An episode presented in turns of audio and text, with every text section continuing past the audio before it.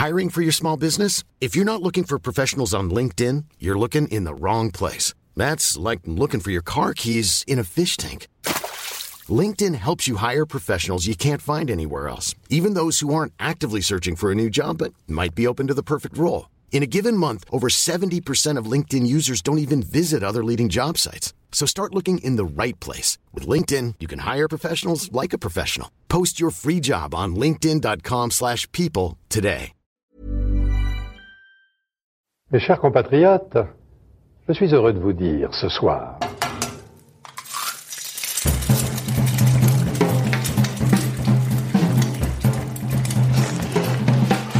Bienvenue dans À Poil, le podcast qui met à nu les chefs. Je suis Julie Gerbet et dans cette deuxième saison, je vais continuer à passer à la poêle des chefs au masculin et au féminin, des gros stocks, des plus petites, des cuisiniers d'ailleurs et quelques entrepreneurs de la restauration qui marquent notre époque.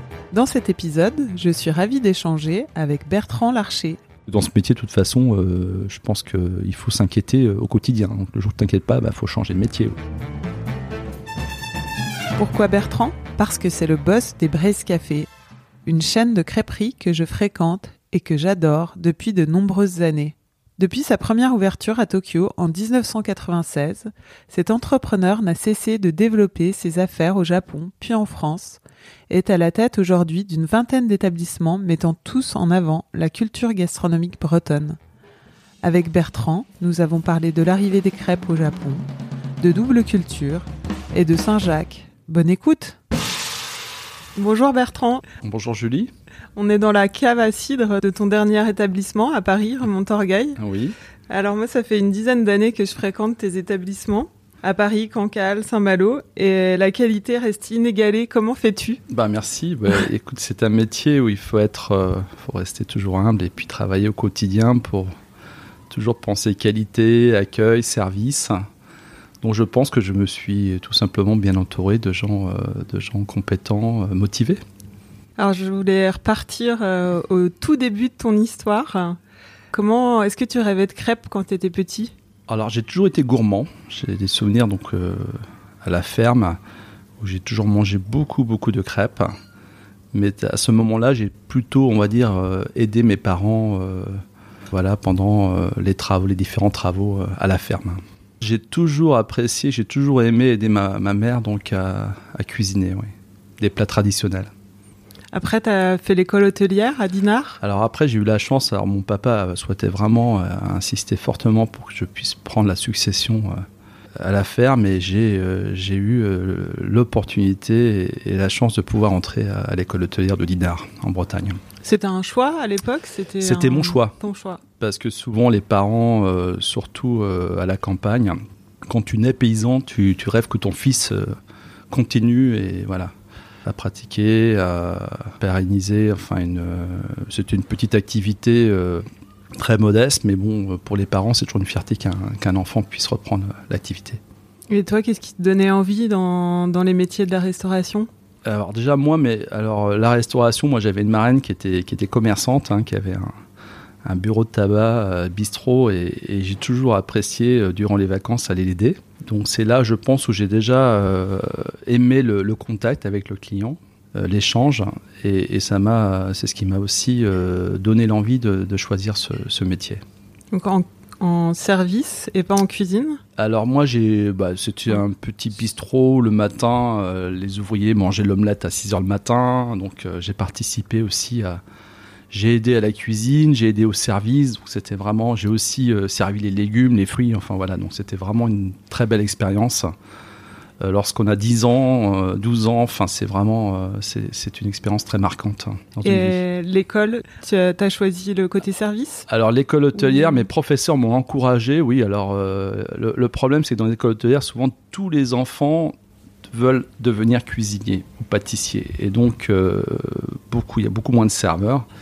Et moi, lorsque je suis entré à l'école hôtelière, mes professeurs m'ont vraiment recommandé de, de, choisir ce métier. Donc j'ai commencé, j'ai appris la cuisine, la pâtisserie, mais on m'a plutôt orienté vers le service. Donc, tu as fait tes, petites expériences à droite à gauche ah euh, jusqu'à Genève, je crois. Ah ouais, euh. tout à fait. Donc j'ai eu une très belle. déjà, c'est une très belle expérience de pouvoir euh, apprendre les bases à l'école hôtelière. Ensuite, je suis allé travailler à Genève pendant 8 ans, dans, la restauration de luxe.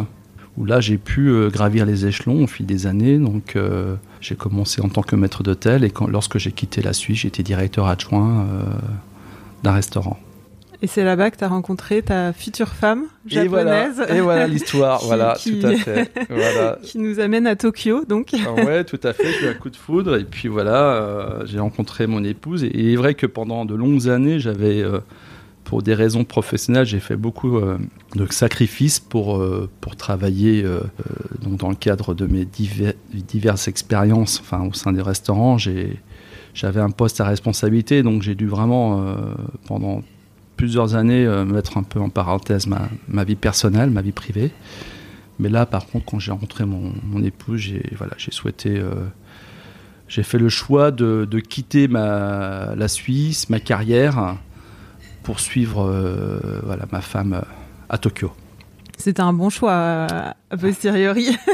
a Oui, priori. C'était un bon choix, mais c'était, bon, c'était privé, c'était personnel.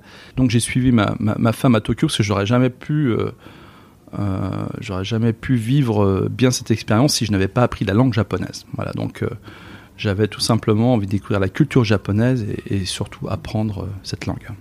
Et tu t'es. Tu t'es pas dit que tu allais rechercher un poste de maître d'hôtel ou de directeur de restaurant Alors, ou... ouais. Effectivement, j'ai eu des très belles opportunités, hein, donc, puisqu'il y avait le, château Taïwan-Robuchon qui venait juste d'ouvrir. Donc j'avais euh, j'avais des propositions intéressantes. euh, mais euh, j'ai souhaité, dans un premier temps, m'inscrire dans une école pour apprendre la langue japonaise et surtout découvrir les endroits les plus branchés de la ville. Et c'est là que tu as eu l'idée de monter une crêperie? Et c'est là où je me suis aperçu que, que l'endroit le plus euh, le plus connu et je dirais c'était une brasserie euh, française qui s'appelle au Bacchanal à Tokyo. Et c'était la première fois que je voyais un, un endroit français où il y avait euh, une clientèle diverse, variée. Euh, c'était un concept de boulangerie, euh, pâtisserie, bistrot, euh, brasserie de luxe, avec une très grande terrasse. Donc c'était assez unique à, Tokyo, donc en 95. Et je pense que cette enseigne a commencé à. C'était la première fois que je voyais l'enseigne qui, qui a permis de démocratiser la cuisine française au Japon. Pour moi, c'était une très belle expérience. Tu avais déjà en tête euh, de monter un business ou... Alors oui, ouais, tout à Ah. fait, parce que moi, avec euh, avec Yuko, donc on a passé toujours nos vacances à Saint-Malo et on parlait, on mangeait beaucoup de galettes, bien sûr, et de crêpes, comme tu peux l'imaginer. Et donc euh, Yuko m'a dit qu'il n'y avait pas de crêperie euh, à Tokyo. Je la croyais pas. Je dis c'est pas possible. Euh, Il y a des crédits bretons partout. euh, et lorsque je suis arrivé au Japon, euh, après avoir fait une petite étude, euh, il s'est avéré qu'il n'y avait pas de crêperie. Donc j'ai dit, écoute, euh, voilà, je, pour moi c'est je pense que j'ai trouvé le sens à, ma vie. euh, donc dans le cadre de mon métier, je pense que j'ai tout simplement envie de présenter la, cuisine euh, traditionnelle de, ma région, euh, la Bretagne. Donc, et un autre point très important, c'est que personne ne connaissait la Bretagne lorsque je suis arrivé en 95. Ça paraît, ça paraît fou parce que Ah comme ouais. tu dis, il y a des Bretons partout, dans Ouais, le ouais. monde entier, on croise euh, des Ah Bretons. non, mais ça interpelle. Hein. Alors, euh, les régions les plus connues, ce sont souvent les, les, les régions, ben, Paris bien sûr la capitale, mais les régions de vinicole, Bordeaux, Bourgogne, euh, un peu l'Alsace, mais euh, tous les Japonais que je rencontrais, très peu en tout cas connaissaient la, la Bretagne. Donc, je pense que là, c'est là où j'ai compris que j'avais une mission, c'était celle de, bien sûr, euh, au travers de mon métier, on a toujours le souci de, de bien sûr, de, de faire partager des moments gourmands avec nos clients, mais aussi de présenter la culture de ma région. C'était comment d'ouvrir une crêperie en 96 à Tokyo? Bah, C'était vraiment difficile parce que personne ne connaissait la galette, euh, la crêpe de sarrasin, donc il a fallu expliquer euh, euh, vraiment. On a eu une démarche vraiment très, je dirais, de, de- pédagogie. Enfin, c'était au quotidien, il a fallu expliquer ce qu'était la, galette de sarrasin. On a parlé bien sûr de Bretagne, de, cidre. Et surtout, il ne comprenait pas pourquoi manger une galette salée comme plat principal et ensuite une crêpe sucrée euh, en dessert. Donc ça fait deux crêpes. Et ça, pour beaucoup de Japonais, c'était difficile à, à comprendre et à interpréter. Mais bon, euh, aujourd'hui, on a la chance d'avoir des clients qui, voilà, qui ont bien compris euh, notre cuisine et qui apprécient euh, au quotidien nos, nos galettes et nos crêpes. Il y a beaucoup de crêperies aujourd'hui au Japon? Alors j'en ai ouvert 15. Donc j'étais un peu fou au début parce que j'ai eu cette envie folle d'ouvrir des crêperies un peu partout au Japon. Alors il y a eu quelques erreurs, il y a eu quelques plantades, trois plantades, bon, des, des erreurs de jeunesse je pense. Mais aujourd'hui il existe encore neuf crêperies au Japon, principalement installées à, à Tokyo. Et tu as ouvert la voie, il y en a d'autres euh, Alors en fait, lorsque je me suis installé en 96, j'ai ouvert la première crêperie au Japon. Ça n'existait pas. Il n'y avait aucune crêperie au Japon en 95. Il y avait des pizzerias, il y avait des choses comme ça Alors il y a surtout essentiellement des pizzerias, mais aucune crêperie. C'est marrant. C'est vrai que ah c'est tellement répandu en France. Ouais, tout à fait. Ouais.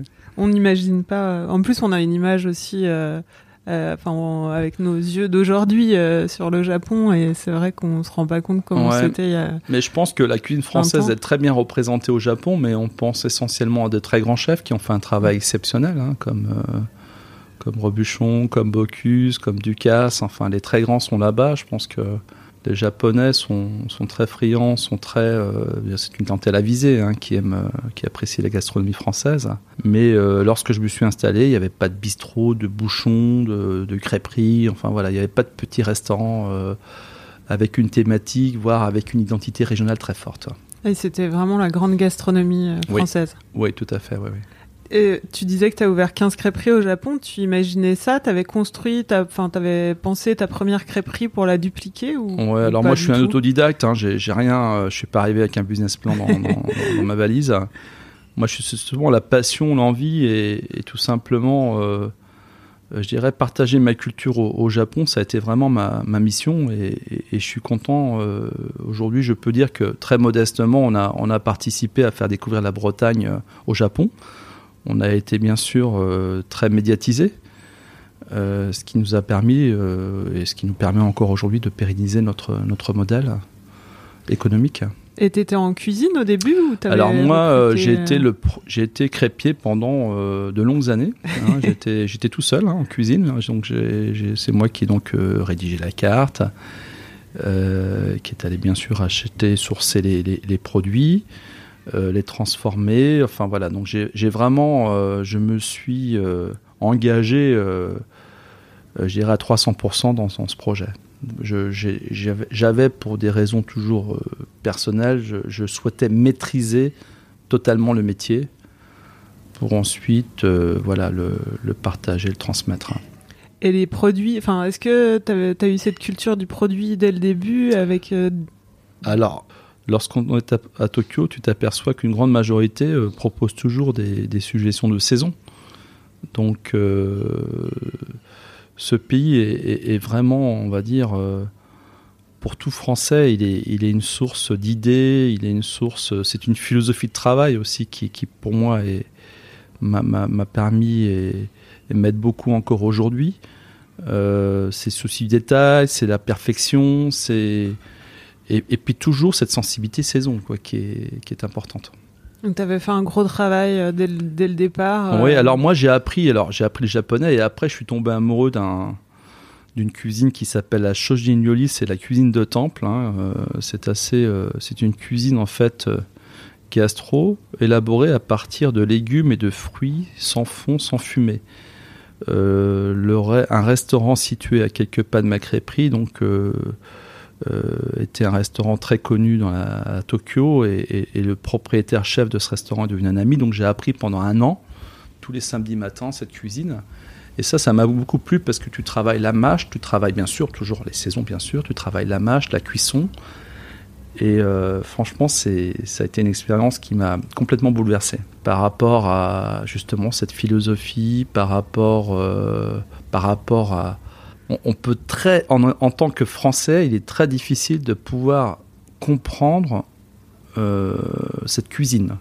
Pour la première fois, c'est c'est une cuisine de temple, hein. donc ils utilisent euh, des légumes de Kyoto, ça s'appelle les kyoyasai. Et donc j'ai visité aussi bien sûr les paysans euh, de la région de Kyoto. Donc pour moi ça a été une première très belle expérience qui m'a aidé ensuite dans le cadre de, voilà, de, de mon métier aujourd'hui. Tu importais déjà des produits de breton Alors, alors effectivement, la, difficulté, c'est que lorsque je me suis installé à Tokyo, il n'y avait pas de cidre breton. Alors je me suis installé en 96 et en 98 j'ai pris la décision d'importer du cidre en petite quantité. Ensuite j'ai obtenu une licence d'alcool et aujourd'hui j'ai cette activité qui aujourd'hui est bien sûr est toujours mineure mais qui est très importante au sein de mon entreprise au Japon. Nous sommes les premiers distributeurs de cidre au Japon. D'accord. voilà, donc on est très fiers de, participer euh, à développer aussi euh, voilà, la, culture cidre breton euh, dans ce pays. Et alors, à quel moment tu t'es, as dupliqué, tu as ouvert ta deuxième crêperie, troisième crêperie? Enfin, Comment ça s'est passé ça? En 96, j'étais très concentré, donc j'ai décortiqué mon, le métier, je, voilà, j'ai, j'ai beaucoup testé, j'ai, ça a été une année vraiment difficile. La deuxième année, j'ai commencé à bien, bien maîtriser euh, tous les détails du métier. Et la troisième année, j'ai ouvert deux crêperies. Donc en 98, j'ai ouvert deux autres affaires. Et ensuite, euh, nous avons commencé à développer chaque année euh, des crêperies. Il y avait vraiment une demande, tu sentais ah, Il n'y avait pas de marché, donc j'étais tout seul. donc il, fallait très rapidement, tout simplement, s'installer dans les bons quartiers. Et comme on le sait tous, les Japonais sont des gens performants au travail. Et quand tu as une bonne idée, eh bien, tout le monde s'inspire de ce que tu fais et, essaie quelquefois de, voilà, de, s'installer, de, de pouvoir euh, ouvrir un, concept plus ou moins identique. Donc euh, j'étais vraiment très pressé et très motivé d'aller vite pour développer euh, d'autres crêperies. Qu'est-ce qui guide tes ouvertures à chaque fois? Alors ce sont... alors moi j'aime bien m'inspirer des quartiers. J'aime bien découvrir la culture de chaque quartier où je m'installe, c'est pour moi très important. La clientèle, alors Tokyo, ce sont plein de petits villages. Donc on est installé dans, dans, un quartier très traditionnel. Tu as des, des, hôtels, des hôtels traditionnels avec euh, des geishas, plein de restaurants gastronomiques japonais. Enfin, c'est, c'est le quartier où je commençais et où j'habite encore aujourd'hui, donc qui, me, qui m'inspire beaucoup, puisqu'ils ont su conserver la tradition et d'autres quartiers plus modernes, plus fous, à Shinjuku, et puis à Motesando, qui sont un peu les Champs-Élysées de, Tokyo. Nous sommes aussi installés, qui est plutôt branché mode, euh, fashion, donc tout ce qui est. Et ça, ça m'inspire aussi. Et je veux dire, est-ce que c'est l'envie de faire découvrir ton terroir breton aussi qui guide euh, Oui, oui, parce que tu t'aperçois que la clientèle n'est pas la même. Donc, euh, effectivement, c'est important de, de pouvoir s'installer dans différents quartiers parce que tu vas à chaque fois tu vas séduire une clientèle complètement différente, socialement vraiment différente. Donc, euh, moi, présenter ma culture bretonne à, justement à, une clientèle euh, euh, très variée, ça, ça me motive. ça continue à te motiver aujourd'hui? Oui, tout à fait, parce que j'ai, moi, ce que je pense que ma plus grande fierté, c'est de pouvoir réunir dans, dans, une salle à manger, enfin une crêperie, une clientèle de tout âge, euh, toute nationalité et de tout niveau sociaux. Et, ça, ça je suis très content de pouvoir euh, proposer ma cuisine, je dirais, dans cette envie toujours de partager avec des gens essentiellement gourmands, enfin principalement gourmands, mais voilà, c'est ça m'inspire. Est-ce qu'il y avait des restaurateurs ou des entrepreneurs de la restauration qui te, qui te faisaient rêver un peu à tes débuts? Oui, en tout cas, moi j'ai toujours eu la chance de fréquenter tous mes amis ont travaillé pour Pierre Armé, pour Ducasse, pour Robuchon, euh, pour les plus grands. Donc ça m'a toujours inspiré, effectivement. J'étais, nous sommes restés une entreprise familiale, mais on s'inspire toujours des meilleurs. Donc euh, c'est, il évident que dans ce pays, au Japon, euh, tous les plus grands cuisiniers, chocolatiers, pâtissiers, boulangers sont présents actuellement.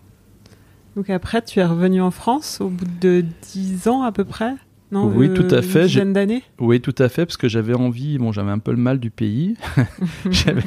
et puis j'ai envie, j'ai envie tout simplement de, de, j'avais envie à un moment de, légitimer aussi mon activité. Et puis j'ai beaucoup d'employés euh, euh, japonais qui ont envie de découvrir la Bretagne. Donc j'ai tout simplement ouvert, ouvert, une crêperie à Cancale pour ensuite euh, envoyer euh, mes, employés japonais en stage, leur faire découvrir la région. Euh, on a visité des champs de sarrasin, des vergers, voilà. Et puis c'est comme on, habite dans une région très très privilégiée.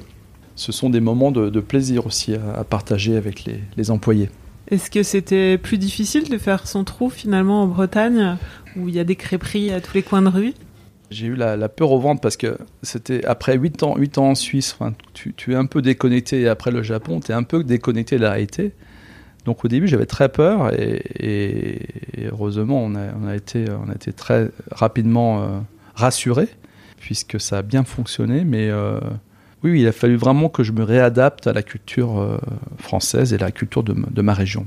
Et Paris, c'est venu pas longtemps après Ouais, mais Paris, c'était important parce que Paris, c'est la capitale et, et, quand tu es, quand tu, quand tu dans ce métier, quand tu aimes ce métier, il est très important de venir, de venir justement euh, ouvrir ton enseigne à Paris, à la capitale. Euh, de toute façon, moi, je suis quelqu'un de, je n'ai pas de complexe. Euh, je, peux ouvrir, je pense, aujourd'hui partout. Enfin, mais Paris, pour moi, c'était vraiment très important déjà pour la notoriété de l'enseigne.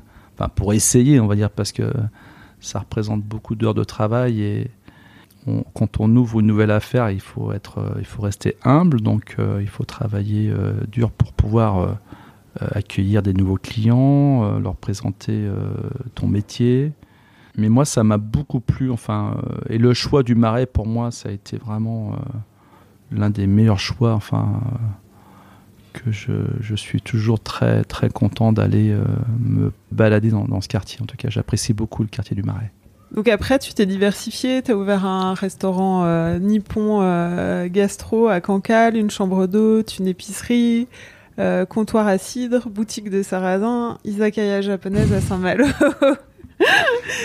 Comment, euh, est-ce que c'est à chaque fois c'est une envie particulière ou c'est un développement euh, hyper contrôlé que tu avais anticipé Ouais, alors moi j'ai toujours plein de petits projets, dans, j'ai beaucoup de petits tiroirs dans mon, bureau et, effectivement j'ai toujours beaucoup de projets, j'ai toujours beaucoup d'idées, voilà donc je pense que j'ai un, un, grain de folie.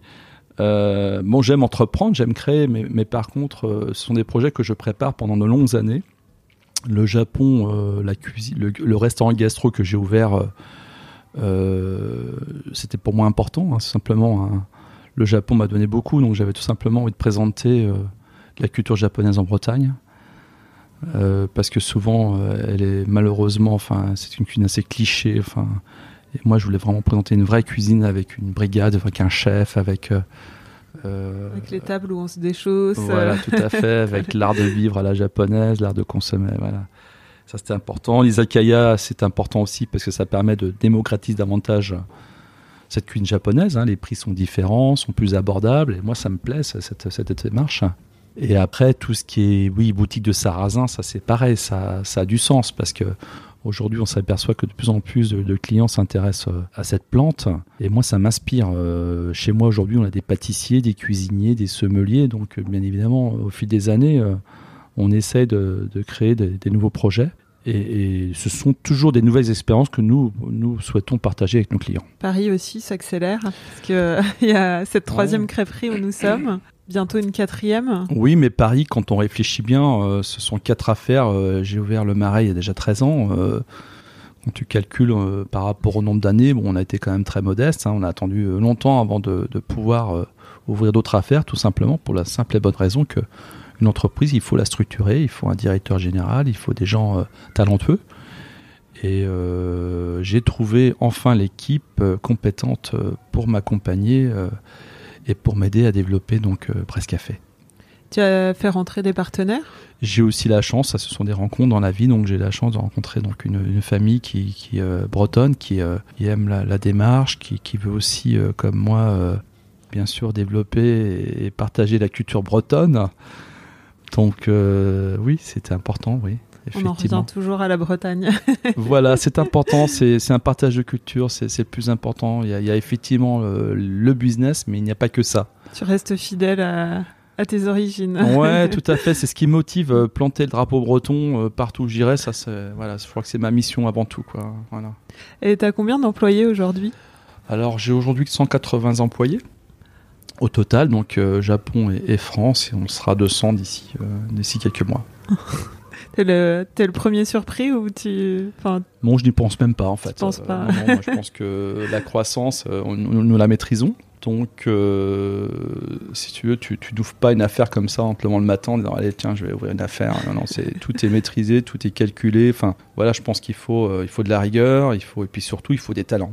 Et c'est, est-ce qu'il y a la parité franco-japonaise dans tes équipes? Ah oui, je crois qu'aujourd'hui, je crois qu'il y a autant de japonais que, que de français.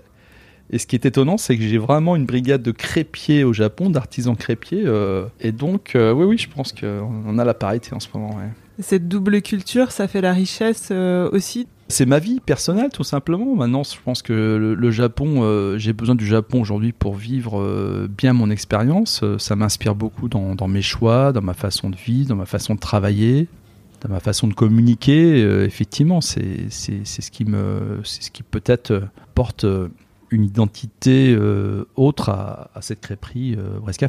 C'est toi qui as imaginé les les crêpes euh, roulées façon maquis, Oui, oui, euh, tout ça. Enfin, tu, tu continues à faire les ah cartes. ouais, hein ah oui, oui, j'a- j'adore, j'adore. D'ailleurs, bientôt on va, on va créer un, un lab euh, à Saint-Malo pour travailler encore plus les, les- les recettes. Mais, mais effectivement, mon premier repas, c'était, c'était, euh, c'était une, pour moi une- un souvenir assez incroyable puisque c'était un cocktail que j'avais organisé pour Issey Miyake, 800 personnes en janvier. C'était la fête après la nouvelle année, donc il avait. Il avait organisé une soirée pour tous ses employés et, et là j'étais très stressé parce que servir 800 personnes avec des guettes et des crêpes,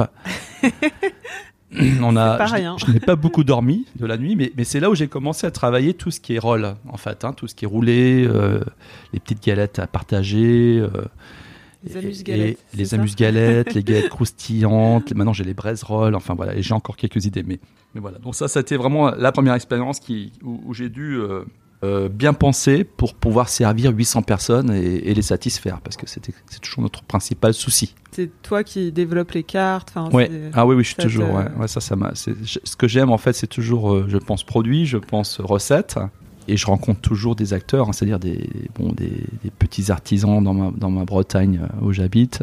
Euh, voilà, j'aime toujours trouver, comme les Japonais, le meilleur du meilleur. On essaie toujours de trouver les, les- les bons produits. Et euh, on a la chance en France de trouver des, des produits exceptionnels. C'est le même, la même chose au, au Japon, sauf qu'au Japon, les prix sont très très élevés. Et tu dors beaucoup euh, la nuit? Je suis un très grand bosseur, effectivement. J'ai pas de, je suis un peu, euh, je travaille beaucoup. Je, je dors, euh, oui, je dors, je dors quelques, enfin, je dors 6-7 heures quand je peux. Mes journées commencent très tôt. Hein. Elles commencent le matin à 7 heures puisque je dois avoir une rigueur au travail. J'ai d'abord toute l'équipe au Japon. Lorsque je suis en France, je dois bien évidemment euh, au quotidien euh, communiquer avec mes responsables. Euh, puisque dans ce métier, de toute façon, je pense qu'il faut s'inquiéter au quotidien. Donc, le jour où tu t'inquiètes pas, il bah, faut changer de métier. Ou tu pars là, je sais pas, tu vas pas en vacances, tu vas tour du monde. Mais, mais c'est important, se remettre en question tous les jours, être bienveillant, goûter tout le temps, toujours. Et, ça, c'est pour cette raison que ce métier me, plaît beaucoup, parce qu'il y a vraiment une, latitude. Enfin, on peut, voilà, il y a, encore beaucoup de choses à faire et à réaliser dans, dans le cadre de mon métier. en quoi consiste ton travail aujourd'hui On va dire, tu, tu surveilles tout ça justement? Tu Eh fais un petit peu tout. Ouais, bah écoute, mon, mé- mon métier, c'est être bienveillant euh, envers mes clients, envers mes employés. C'est c'est aussi euh, coacher des gens qui en ont besoin des moments où ils sont peut-être ont des petits soucis personnels qui, qui quelquefois peuvent perturber un petit peu le, le comportement au travail. Donc euh, c'est de voir, il faut que tous les voilà, que toutes les personnes soient motivées, euh, qu'ils aiment. Moi, moi, ce que j'aime dans l'ent- quand tu entreprends, en fait, c'est vraiment un vrai partage d'un métier, d'une passion, euh, de valeurs, euh, d'une culture. Donc, euh, je suis un, je suis un coach au quotidien. Je disais aussi que tu te considérais comme un metteur en scène. Oui, parce que quand tu ouvres un... Alors, quand tu es toi dans ta première affaire, effectivement, tu es là du, du matin au soir. alors, lorsque tu ouvres une deuxième, une troisième, là, il faut effectivement, tu crées des cadres, mais ensuite, euh, bien, il faut... effectivement, il faut trouver les bons acteurs. Il faut les motiver, il faut... Voilà, donc c'est c'est ce qui me plaît dans, dans ce métier. Enfin, entreprendre, c'est voilà, c'est c'est une philosophie, c'est une envie de partager, donc c'est très très riche sur le plan euh, humain.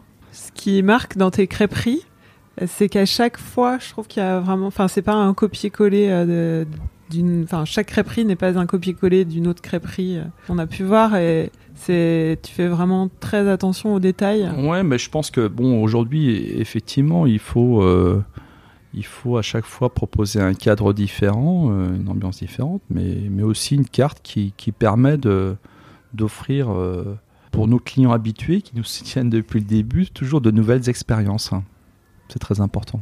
Et alors, tu te présentes comment quand aux gens qui te connaissent pas, restaurateur, entrepreneur, Crépier. euh, crépier voilà, artisan crépier, je pense que voilà, je suis pas du tout. euh, écoute, euh, je pense qu'une entrepre- entreprendre, c'est une philosophie, c'est un, c'est une façon de penser, c'est une façon de voilà d'interpréter. Il faut être visionnaire. Enfin, c'est. Je pense que personnellement, je ne l'ai pas appris. Je, je suis un autodidacte, donc je voilà, je, je travaille. En tout cas, chaque jour, j'essaye d'améliorer un point, deux points, trois points. Voilà. Après, ce que ce soit euh, la qualité euh, de mes plats, la communication, l'art de la table. Voilà. Donc chaque chaque jour, voilà, je dois avoir euh, des bonnes idées et, surtout quand je quand je me couche le soir et j'ai pu améliorer quelques points dans, dans mon entreprise, je, suis je suis très heureux. C'est quoi la recette du succès? Euh, on peut pas parler de succès les métiers de bouche, euh, les métiers de service, je pense qu'il faut il faut rester très humble et se remettre en question sans cesse. Donc euh, on est on est content, on est on est satisfait de, de pouvoir de voir un restaurant. moi, je vois les visages de mes clients. Je, je veux. on essaye de provoquer des émotions, donc on peut voir dans les visages que nos clients sont satisfaits. Ça, ça me ça me réconforte beaucoup. Mais euh, moi, je suis, je suis inquiet au quotidien. euh, J'espère encore. Je veux continuer de travailler, euh, voilà, pour satisfaire mes clients. Quelle est la chose dont tu es le plus fier dans ton dans, dans tes business, dans ton business? C'est que aujourd'hui, je vais ouvrir une école dans quelques jours. Donc pour moi, c'est un aboutissement. Ce sont donc c'est un retour fondamentaux. Donc c'est c'est comme un acte politique en fait. Tu vois, tu je, redonne à la société ce qu'elle m'a donné. hein. J'ai une éducation, euh, un métier, une formation. euh, J'ai eu la chance de voyager grâce à mon métier. J'ai rencontré d'autres cultures. Et aujourd'hui, donc, je vais créer cette école sur le port de Saint-Malo. Euh, J'espère provoquer chez les jeunes des vocations, c'est-à-dire parler d'artisanat, d'apprentissage, parler de sarrasin, d'écologie, de produits, de passion, de voyage.